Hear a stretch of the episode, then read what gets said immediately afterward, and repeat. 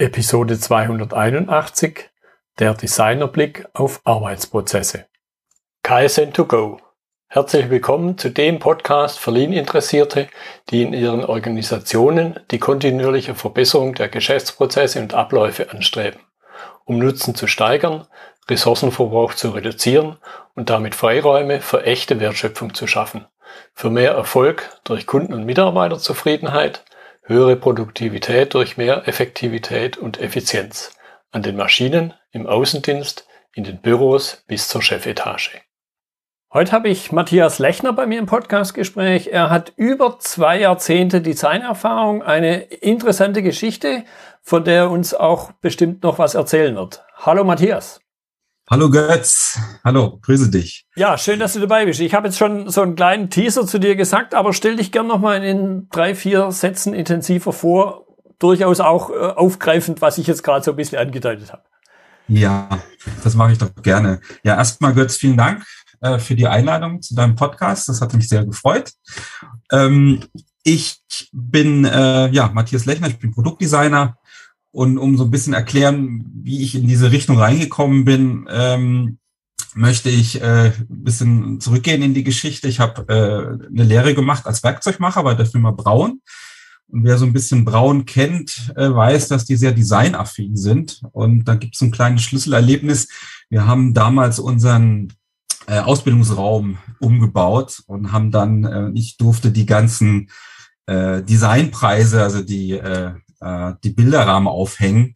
Und dadurch bin ich tatsächlich äh, äh, in, in diesen Bereich reingekommen und habe gesagt, hm, ich bin ganz gut im Design und ich kann mir das ganz gut vorstellen, aber da gibt's ein, ein Berufsbild des Produktdesigners und das hat mich, äh, hat, ja, das, das fand ich ganz, ganz interessant und habe dann Produktdesign in Berlin studiert. Mhm. Und äh, so ist es gekommen, dass ich dann äh, in dem Bereich tatsächlich gearbeitet habe. Ja, ich, ich fand jetzt ein, ein Stichwort schon sehr spannend und im Grunde auch gleich die, die Referenz zu unserem Titel hier oder, mhm. oder auch schon zur ersten Frage. Diese Wahrnehmung eines Designers. Im Grunde hat er ja was im Kopf, was ganz am Anfang noch gar nicht da ist. Das heißt, ich, ich muss da ein anderes Bild von Dingen haben, wie vielleicht ein in Anführungszeichen Normalsterblicher gar nicht hat, weil er die Dinge ja erst sieht, wenn sie physisch existieren. Und vielleicht eben da die Einstiegsfrage, wie unterscheidet sich diese Wahrnehmung eines Designers von der normaler Menschen? Gute Frage. Also ich glaube, wir Designer, und ich kann natürlich jetzt erstmal nur von mir selber sprechen, ist, dass wir, dass wir eine gewisse Sensibilität haben. Ne? Also wenn du durch die, durch die Stadt, ich, ich lebe in Berlin und, und jedes Mal, wenn die Dinge nicht so richtig funktionieren. Das kann eine Benutzeroberfläche sein, das kann aber auch ein Parkautomat sein, was auch immer. Dann will ich den verändern, ja. Und wir haben die große Gabe, glaube ich, innerhalb des äh, Studiums auch gelernt, äh, auch zu erklären, wie Dinge eben dann möglicherweise besser funktionieren. Also der, der Unterschied, glaube ich, einfach von unserer Wahrnehmung, dass wir etwas sensibler darauf reagieren, wie die Dinge besser geordnet werden. Mhm. Ja, das würde ich ganz gerne noch ein bisschen vertiefen im Sinne von, kann man es erklären, auf was ihr, also wenn ich sage ihr, ihr Designer, auf was ihr da besonders achtet? Oder kommt es einfach über euch, um es mal so flapsig auszudrücken? Ich glaube, das ist eine Kombination, Götz. Also das eine ist natürlich, wir lernen, was gutes Design ist. Mhm. Ja, also zum einen gibt es ja bestimmte äh, Techniken, die man lernen kann, um Produkte ver zu verbessern. Es gibt zum Beispiel den goldenen Schnitt. Mhm. Es gibt die Fibonacci-Zahlen, also es gibt bestimmte Herangehensweisen, um, sagen wir mal, äh, ein Produkt besser zu ordnen oder besser ordnen zu können. Das ist das eine. Und das andere ist sicherlich äh, die Auseinandersetzung mit dem Produkt mhm. als solchen. Mhm. Ja, also es zu verstehen, warum es so funktioniert. Ja, das finde ich jetzt einen, einen guten Punkt und, und das war auch für mich der, der Impuls, dich anzusprechen, vor deinem Hintergrund oder mit deinem Hintergrund eben zum Teil der, der Automatenindustrie, wo man jetzt so den Coca-Cola oder Getränke oder sonst wie Automaten vielleicht vor sich sieht und als Benutzer sehe ich da eine relativ in Anführungszeichen einfache Benutzeroberfläche, irgendwie was zum Auswählen und dann macht's, dann rappelt's irgendwie und dann fällt da unten eine Flasche oder eine Dose raus. Aber da gehört ja noch viel mehr dazu. Also im Grunde ja ein ganzes System. Und, und das wäre jetzt auch meine nächste Frage. Inwieweit denkt ihr da über, über solche, inwieweit habt ihr da so einen Systemgedanken auch im Kopf? Weil, weil das ja hm. dann auch den Bogen schlägt zu dem Thema Arbeitsprozesse. Ich, ich würde ich würd mal so anfangen. Vielleicht gehe ich noch mal ganz kurz in, in, in Richtung Studium. Wir haben mhm. relativ unterschiedliche Produkte und, und, und Projekte angegangen, von der, in meinem Falle jetzt von der Solarfähre über eine Handernte bis hin zu dem Thema Fernsehen der Zukunft haben wir relativ, ein relativ breites Spektrum an, an, an Projekten sind wir angegangen. Um das überhaupt zu bewerkstelligen, musst du immer die Vogelperspektive als Designer einnehmen können. Mhm. Also du musst immer von oben runter gucken auf das Produkt. Was ist es eigentlich? Du musst es verstehen. Und innerhalb des Designprozesses hast du eine relativ lange und, und umfangreiche Recherchephase, wo du dich auch mit den Nutzern des Produktes, aber auch mit den Produktionsverfahren eines Produktes auseinandersetzt. Und jetzt, äh, du hast gerade das Thema Vending angesprochen. Ich habe sehr viele Jahre auch in dem Bereich gearbeitet für, für, für große Firmen.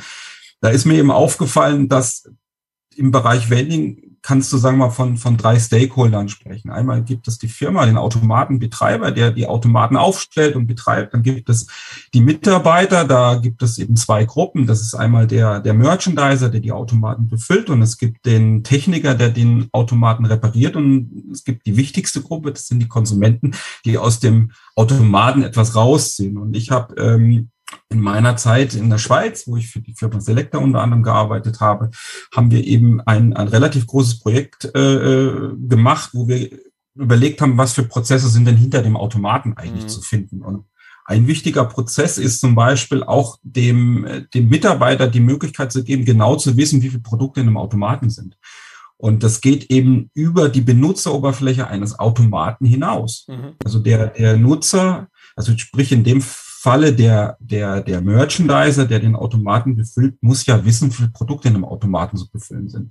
Und da hatten wir ein relativ großes äh, Telemetrieprojekt am Laufen, wo wir äh, das Ziel hatten, alle Automaten sozusagen äh, zu digitalisieren äh, und diese Informationen, die aus dem Automaten rauskommen, eben so zu verarbeiten, dass man am Schluss ähm, den, den Füllstand eines Produktes eben äh, übermitteln konnten. Um es um's kurz äh, auszusprechen, es geht beim Design immer darum, diese Vogelperspektive einzunehmen und eben nicht nur von außen den, den Automaten anzugucken, in dem Falle, sondern wirklich auch zu verstehen, wie die Prozesse dahinter mhm. sind. Ja, ich, ich höre da, auch, auch wenn es andere Begriffe sind, aber ich höre dann da durchaus sowas wie einen Wertstrom, raus, beziehungsweise dort mache ich ähnliche Dinge. Ich gucke vielleicht nicht aus einer Vogelperspektive an, sondern ich mache es an eine Wand und drehe dann so sprichwörtlich einige Meter zurück, damit ich mal mit unserem etwas eingeschränkten Gesichtsfeld doch von vorne bis hinten alles sehe. Da, da mhm. sehe ich äh, eben schon Ähnlichkeiten, auch wenn die Begriffe ganz andere sind. Absolut, absolut. Ähm, äh, sind da Ähnlichkeiten zu finden. Ähm, äh, ich würde sagen, der Designer geht vielleicht erstmal vom Frontend aus und überlegt, wie, wie kann sich ein, ein Produkt eben äh, von der Bedienung her äh, ähm, verbessern. Ähm, aber du bist relativ schnell, musst du eben in diese Maschine hineingehen und musst verstehen, wie die Prozesse funktionieren. Mhm. Und der Designer arbeitet ja nicht alleine, als äh, um, um zum Beispiel eine Benutzeroberfläche zu, zu entwickeln oder einen Prozess zu verstehen, sondern er arbeitet in der Regel auch mit einem Team zusammen. Mhm. Ja, mhm. Ja das, das finde ich jetzt spannend, eben diesen, diesen Zusammenarbeitsaspekt noch ein bisschen zu, zu vertiefen. Also nicht nur die Benutzeroberfläche zu sehen, sondern auch das, was dahinter steckt. Und wenn ich es jetzt auf, auf Wertströme übertrage, also nicht nur zu sehen, was da in dem Wertstrom an Wertschöpfung passiert, also an Veränderung eines Produktes, sondern eben auch zu bedenken, wie kommt denn Material an eine Linie und solche Dinge. Wie wird ein Material weiter transportiert, obwohl Transport an sich ja wiederum nicht wertschöpfend ist. Ähm, ich gebe vielleicht da mal ein Beispiel, mhm. ähm, wie man äh, sozusagen mit wie, wie so eine Designbrille vielleicht mal funktioniert, wenn man mal auf so einen Automatenbusiness mal guckt. Vielleicht ist das äh, vielleicht ganz interessant. Ähm, die Firma äh, in, in, in Korea bin ich auf ein Bild gestoßen. Ähm, das ist ein, so ein junger Koreaner gewesen, der, äh, der an, einem, an einer U-Bahn-Station stand vor, vor einer riesengroßen Tafel. Und diese riesengroße Tafel, die, die, die hatte Abbildungen von Produkten. Und er hatte an diesem Produkt war ein, ein QR-Code, ein kleiner Code, den konnte man scannen. Mhm. Und ähm, was ich damit sagen will, die, diejenigen, die sozusagen nach Hause gefahren sind und an einer bestimmten Station konntest du deine Produkte per Scan einkaufen und konntest, konntest die Produkte dann eben nach Hause liefern lassen. Mhm. Das heißt, im Umkehrschluss, ähm, der Automat selber muss nicht unbedingt alles beinhalten. Ja, also ein Automat besteht, so wie wir ihn heute kennen, aus, aus dieser Quadratmeterfläche. Es besteht eben aus einer Eingabefläche, wo ich eben meine Produkte beziehe. Es gibt eben ein, ein Lager in dem Automaten, wo ich meine Produkte raushole. Also es gibt eine Eingabe, eine Ausgabe und eben diese Lagerkapazität. Aber das kann man alles trennen.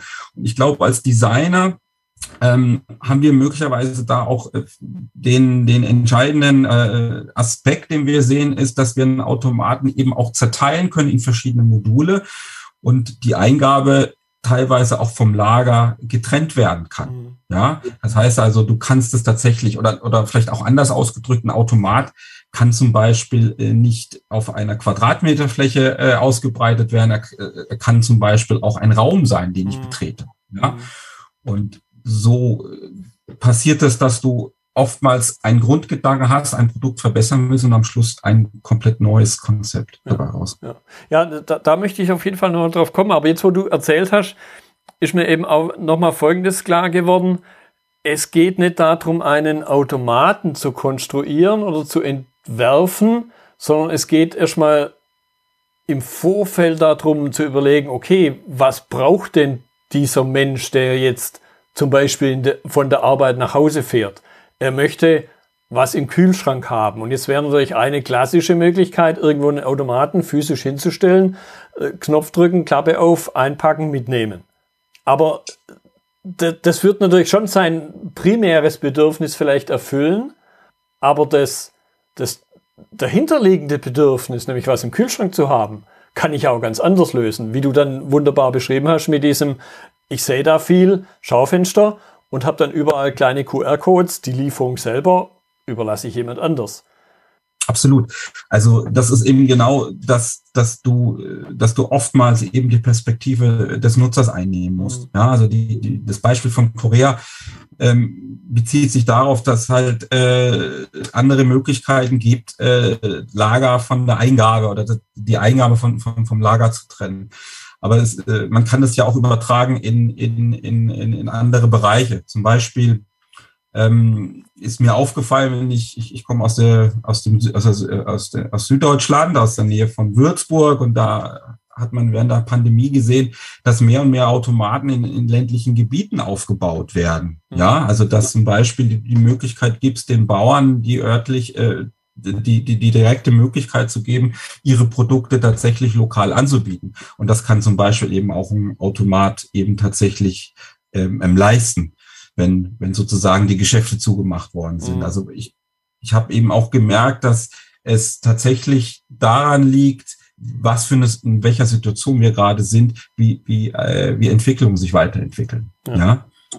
Ja, da, da fällt mir eine Episode ein, die ich vor einiger Zeit äh, hatte mit jemandem, der aus dem Metzgerei-Business äh, kam, der da was entwickelt hat, um zum Beispiel den Aspekt Kühlkette, was da ja bei Fleischprodukten extrem wichtig ist, um, um diesen Aspekt mit einzubeziehen, weil es reicht ja nicht irgendwo ein dann warm gewordenes äh, Schnitzel daraus zu lassen, sondern es soll ja die Kühlkette eingehalten sein, damit das nicht schon anfängt zu leben, wenn ich es aus dem Automaten rausziehe. Absolut, absolut. Ähm, was, was mir zum Beispiel auch während, während der Pandemie aufgefallen ist, dass, äh, dass das ganze Thema Mobile Payment, äh, mhm. mobiles Bezahlen eben ganz wichtig geworden ist ähm, mir fällt immer so ein bisschen auf, also die, die, äh, ich, ich kann da den, den, den Vergleich ja gut sehen zwischen, zwischen Asien und, und äh, Europa, dass die Asiaten relativ schnell sich auf eine Technologie stürzen. Und wir Deutschen haben immer so ein bisschen das Problem, dass wir uns, äh, dass wir uns von unserem Bargeld nicht lösen wollen. Mhm.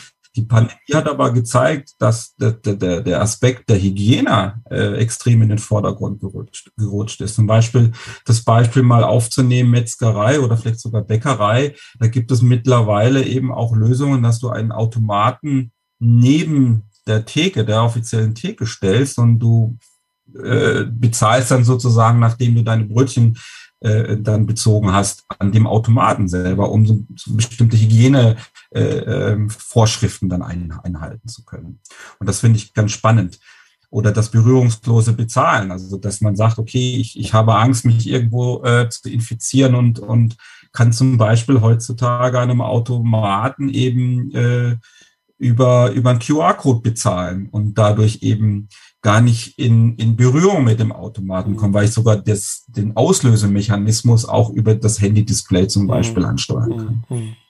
Ja, und ich habe natürlich auch als Betreiber den wahrscheinlich nicht zu unterschätzenden Vorteil, dass ich nicht äh, mit Geldsäcken unterwegs bin, sondern das Geld halt auf anderem Weg auf meinem Konto landet. Spart mir einerseits das Geld da abzuholen, das Risiko einzugehen, dann mit einem Sack voll Geld unterwegs zu sein und das eben selber auf die Bank tragen zu müssen. Das hat sogar noch einen weiteren Aspekt. Also wir haben damals bei der Selector eben genau da eine Untersuchung gemacht haben herausgefunden, dass im Sommer, da kann, kann sich ja jeder vorstellen, wird ja mehr getrunken als Snacks gegessen, dass die Automaten durch das Bargeld teilweise überladen waren. Also die waren sehr nah an der Grenze des zulässigen, zulässigen Gesamtgewichtes mhm. durch das Bargeld. Ja. Und ein zweiter Aspekt ist sicherlich auch das Thema Sicherheit. Ja, also die, die Bargeldbestände, die in den, in den Fahrzeugen äh, mit, mitgeführt werden, die sind ja nicht niedrig. Und das kann dazu führen, dass da, dass, dass, dass das zu einem Risiko sein kann. Und das hast du natürlich mit, mit mobilen Bezahlmethoden nicht. Ähm, mit dem Aspekt, was du noch gesagt hast, kommt vielleicht noch ein dritter Aspekt dazu. Das ist, dass ein Automat verkaufsfähig ähm, bleibt, wenn zum Beispiel jemand äh, ein Kaugummi äh, an, den, an den Schlitz geklebt hat. Und die ja. Leute können dann nicht. Ja, ja. Jetzt, jetzt hattest du vorhin ein Stichwort genannt, und da möchte ich jetzt meine nächste Frage daraus ableiten. Einerseits eben in Anführungszeichen normale Verbesserung, also so inkrementelle Dinge, hier stört mich irgendwas, dann mache ich ein bisschen was besser. Und dann so die, dieser große Schritt nach vorne, dieser manchmal Quantensprung, wo, wo es dann ganz weit geht und wo man dann halt so ein Schlagwort wie Innovation verwendet. Kann, kann man da irgendwie eine Art von von Faustregel definieren, wo man sagt, okay, bis dahin erkenne ich im Vorfeld schon eine normale Verbesserung, tut's auch, oder jetzt muss es eine Innovation sein, wo man ja manchmal vielleicht so in meinem naiven Weltbild vorher gar nicht weiß, weil sonst hätte man es ja schon, was denn die Innovation sein könnte und dass ich sie dann brauche. Stichwort unsere, du hast ja genannt, unsere Smartphones. Ich, ich denke mal, bevor ein Steve Jobs äh, hier mit dem Gedanken ums Eck kam, gab es zwar schon die Blackberries, aber es war halt einfach ein kleiner geschrumpfter Computer mit Tastatur und, und solchen umständlichen Dingen. Ähm, zum Thema Innovation vielleicht nochmal ganz kurz zurück. Das, mhm. Äh, ich hatte mir mal überlegt, was, was ist eigentlich Innovation und, und, und, und gibt es so verschiedene Stufen der Innovation. Und dann bin ich eben auf äh, darauf gekommen, dass es tatsächlich drei Innovationsstufen gibt. Und, und äh, wenn man das mal näher betrachtet, dann, dann weiß ich, äh, dann, dann, dann, dann sieht man schnell, dass, dass, dass Apple zum Beispiel die dritte Innovationsstufe eben genommen hat. Die erste ist, wenn du etwas komplett neu entwickelt hast, also sprich, wenn, äh, wenn du einen Stiefel entwickelst, der äh, so ein Antigravitationsfeld hat, um einfach mal rumzuspinnen, ja. Das gibt's einfach noch nicht. Und, und das wäre für mich eine Innovation ersten Grades. Innovation zweiten Grades ist meines Erachtens, wenn du aus einem anderen Bereich eine Technologie nimmst und die für deinen Bereich verwendest. Ja, mhm. das, es kann eine Kühlung sein, die in, in einem Bereich ist und du überführst zum Beispiel bei, in deinem Bereich, das kann alles Mögliche sein. Aber es ist eine Technologie, die es schon gibt, die überführst du nur in deinem Arbeitsbereich. Und die dritte Innovation, die dritte Innovationsstufe ist meines Erachtens, wenn du eine vorhandene Technologie in diesem Bereich einfach kopierst. Mhm. Ja, das ist das, was, was meistens gemacht wird. Wenn du, wenn du guckst, wie, wie, äh, wenn du irgendwo was findest, dann, dann, dann äh, verbesserst du das ich, äh, man sieht das ja auch, was, was, äh, äh, wenn du jetzt zum Beispiel das Beispiel Apple nimmst, was du gerade erwähnt hattest, ist ein typisches Beispiel dafür, dass Technologie schon gab. Nokia hatte ja schon durch den Communicator ein, ein Produkt, was auch Instant Mails konnte. Mhm. Die konnten äh, die Webseiten anzeigen. Aber Apple hat halt äh, ne, ne, einen radikalen Schritt gemacht. Die haben gesagt, wir verzichten auf die Tastatur, machen alles auf dem Bildschirm und ähm, betten das in ein System ein, ähm, was, was funktioniert. Ja. Ne? Äh, sprich, diese, dieses App, das App-Universum, was sie eben da noch mit geschaffen haben, neben dem Instant Mail. Und das ist tatsächlich, führt tatsächlich durch eine neue, zu einer Innovation, die aber jetzt nicht eine Innovation ist, die es vorher noch nicht gab. Ja. Ja, und, und jetzt, wo du so erzählst über die verschiedenen Elemente des Smartphones, des iPhones, äh, kommt mir eben die, diese Erstpräsentation wieder in den Sinn von Steve Jobs, wo er mhm. da vorgestellt hat, dieser iPod, und, und dann hat er ja da, da was zusammenmontiert, äh, Grafik, grafisch in seiner Präsentation, der iPod mit der Wählscheibe und ich weiß nicht mehr genau, was das dritte war. Aber im Grunde kam das ja da schon sehr deutlich zum Ausdruck, dass es halt einfach, ne, wie du es auch ausgedrückt hast, eine Kombination schon von bekannten Dingen ist. Und trotzdem hat es, glaube ich, wie wenig letzte Erfindungen, vielleicht noch ein Auto oder eine Eisenbahn oder natürlich eine Dampfmaschine unser aller Leben doch nicht unerheblich verändert. Ja, absolut. Also das sind ja verschiedene Aspekte gerade. Das der eine Aspekt ist tatsächlich, wie, wie, wie gestaltest du ein Produkt, dass es nützlich ist, ja, dass, dass es auch tatsächlich benutzen kannst und, und, und dass es auch hip und, und schick ist. Und, und Apple hat das natürlich auch mit einbezogen. Ne? Apple hat ja, oder Steve Jobs hat ja selber auch geguckt, was gibt es denn da für Designer in Deutschland, die da sehr bekannt sind und, und, und Dieter Rams, der, der damalige Designchef von Braun, ähm, hat damals ja schon Produkte entwickelt, die so dem, dem iPhone natürlich ähnlich war oder umgekehrt. Und, und Steve Jobs war ein sehr großer Fan von Designprinzipien oder, oder wie muss ein Produkt gestaltet werden, äh, dass es äh, formschön ist, dass es praktisch ist, dass es nützlich ist. Und, und das findest du heute mehr, mehr denn je. Und es geht sogar weiter, dass du sogar die Verpackungen so weit gestaltest, damit man das Produkt halt nur, äh, zu einem, äh, zu einem, damit die Verpackung halt entsprechend mhm. äh, ansprechend ist und auf das Produkt hinweist. Und ich glaube, das ist das Interessante dabei, dass man einfach durch das Weglassen und nur das Notwendigste, was du in dem Produkt brauchst, zu einem, zu einer Ästhetik führt, die äh, ein Produkt auch äh, gebrauchsfertiger oder ge ver verbessert im, im, im äh, Gebrauch macht, mhm. meines Erachtens. Ja, wo, wo sich ja dann wieder der Bogen auf den Anwender schließt. Und, und das bringt mich im Grunde dann auch zu meiner, zu meiner Frage, zu meiner nächsten Frage.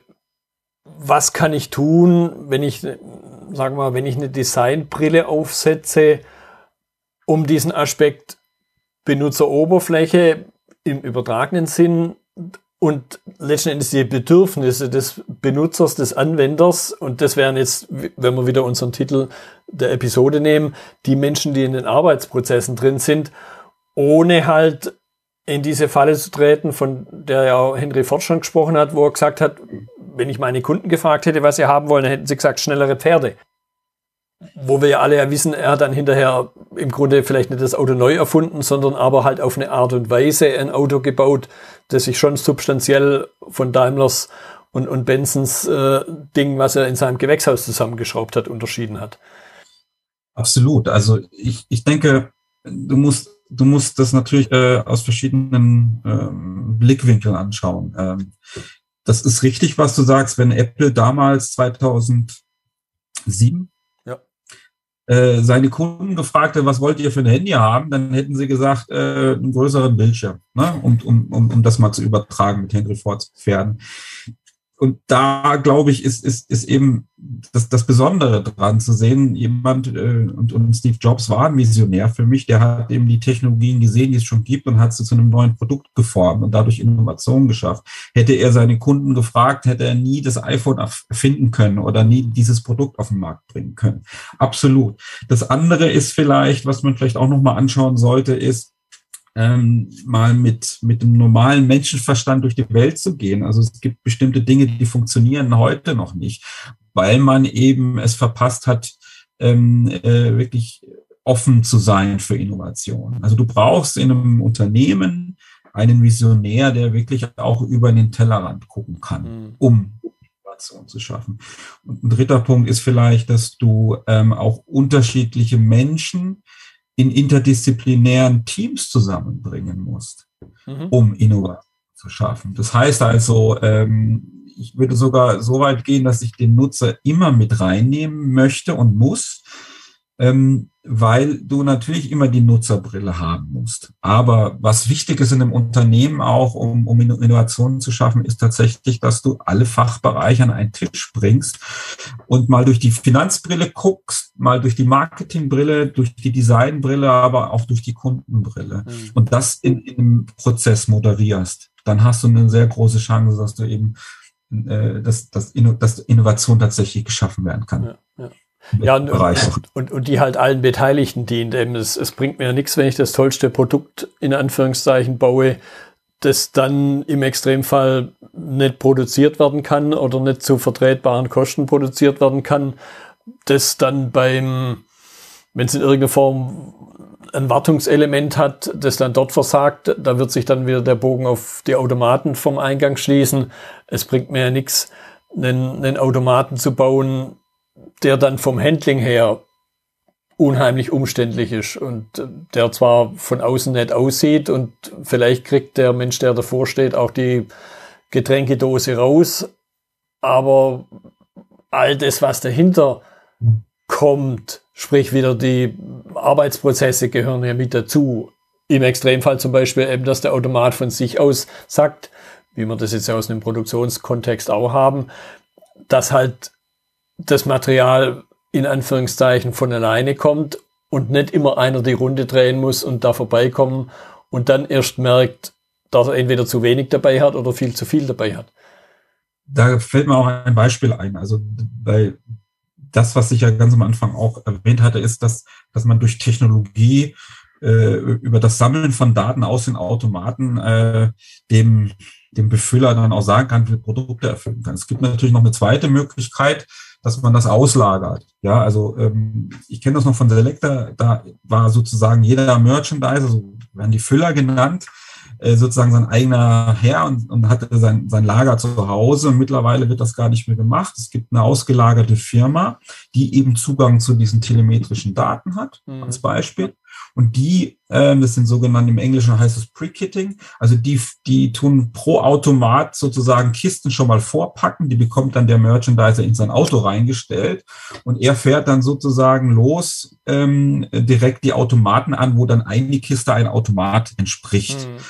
Also das äh, äh dadurch wird man auch äh, innovativer und effizienter, indem man sagt, man man, man modularisiert sozusagen sein, sein Business aus ja. den Erfahrungen, die man hat. Die Basis ist aber immer die gleiche. Das sind die Daten, die die Automaten entsprechend generieren, um daraus sozusagen eine dynamische Routenplanung als Beispiel zu generieren oder eben Automaten auch mal nicht anzufangen. Ja, ja.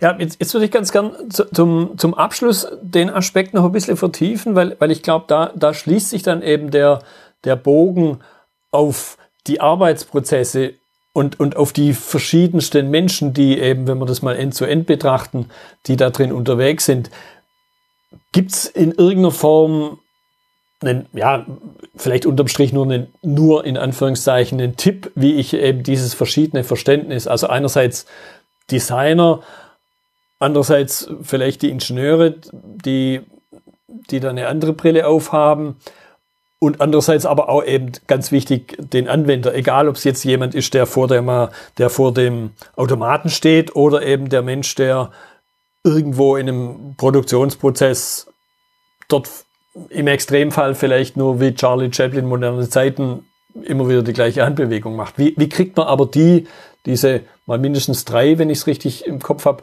diese drei Fraktionen, wie kriege ich die zusammen? Ähm, meines Erachtens kriegst du die dadurch zusammen, dass du einen hast, der alle Sprachen spricht.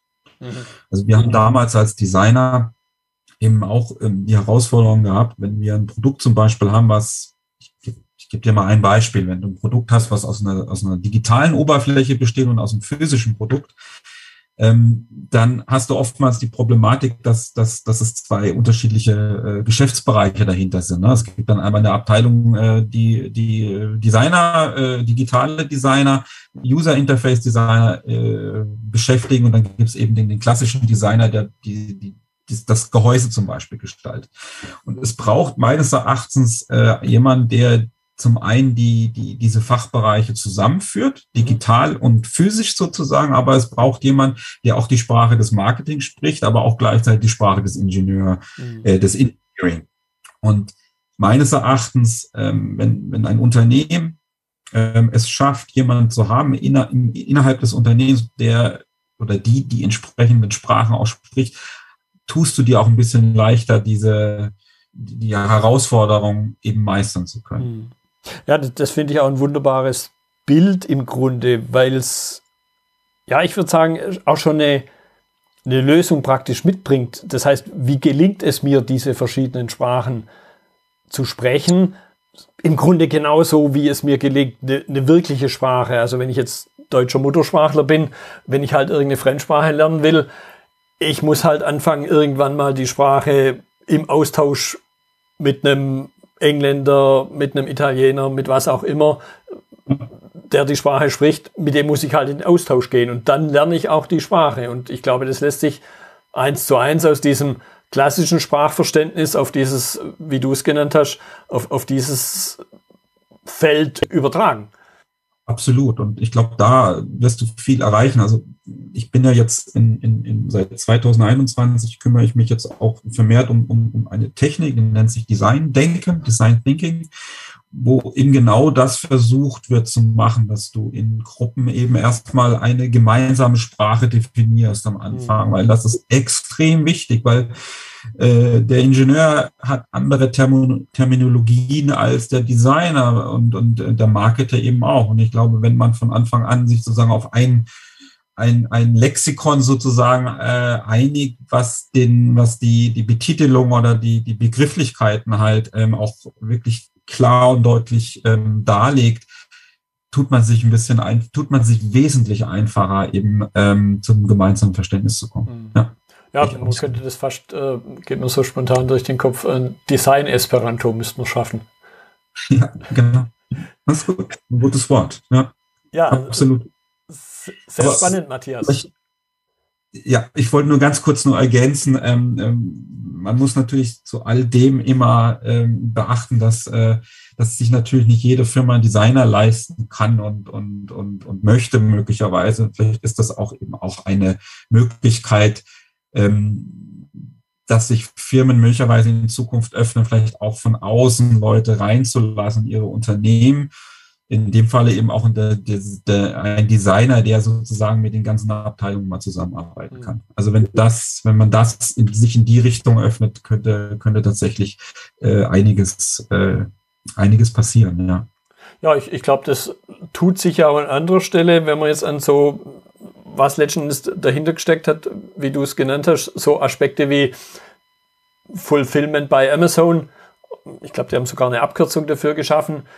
Dass ich halt bestimmte Elemente meines Gesamtgeschäftsmodells extrahiere, erstmal überhaupt vom Verständnis her lokalisiere und dann überlege, okay, wer ist dafür am besten geeignet? Und wenn ich halt vielleicht ein kleines Unternehmen bin, dann lohnt sich's in Anführungszeichen vielleicht nicht oder es ist gar nicht praktikabel, einen Vollzeitdesigner zu haben. Und trotzdem kann er eine wichtige Rolle spielen, weil er eben die Designer und die Ingenieure und die Anwender zusammenführen kann, weil er gemeinsame Sprachen spricht und vielleicht sogar im Extremfall erst schafft. Absolut. Sehe ich, sehe ich eben so. Und, und wenn du da eine Plattform hättest, wo eben sich genau diese kleinen mittelständischen Unternehmen eben auch Zugang hätten, dann könnte ich mir gut vorstellen, dass, dass wir da die Innovationskraft nicht nur beibehalten, sondern sogar auch, auch stärken können für unsere Produkte. Ja, und man, man könnte jetzt so, sogar sagen, hier wird dann die Innovation quasi auf eine Metaebene gehoben. Das heißt, vielleicht haben wir gerade ein neues Geschäftsmodell für Designer geschaffen. Genau, genau. Gut, Matthias, ich fand es eine spannende Unterhaltung. Da waren Elemente drin, die ich mir am Anfang so gar nicht vorgestellt habe, die aber dann wunderbar im Grunde wie so ein Puzzle sich selbstständig in die richtige Position gefügt haben. Deshalb, ich danke dir für deine Zeit. Sehr gerne. Hat mir auch sehr viel Spaß gemacht, ähm, bei dir dabei zu sein. Vielen, vielen Dank. Das war die heutige Episode im Gespräch mit Matthias Lechner zum Thema der Designerblick auf Arbeitsprozesse. Notizen und Links zur Episode finden Sie auf meiner Website unter dem Stichwort 281. Wenn Ihnen die Folge gefallen hat, freue ich mich über Ihre Bewertung bei iTunes. Sie geben damit auch anderen Lean-Interessierten die Chance, den Podcast zu entdecken. Ich bin Götz Müller und das war KSN2Go. Vielen Dank fürs Zuhören und Ihr Interesse. Ich wünsche Ihnen eine gute Zeit bis zur nächsten Episode und denken Sie immer daran, bei allem, was Sie tun oder lassen, das Leben ist viel zu kurz, um es mit Verschwendung zu verbringen.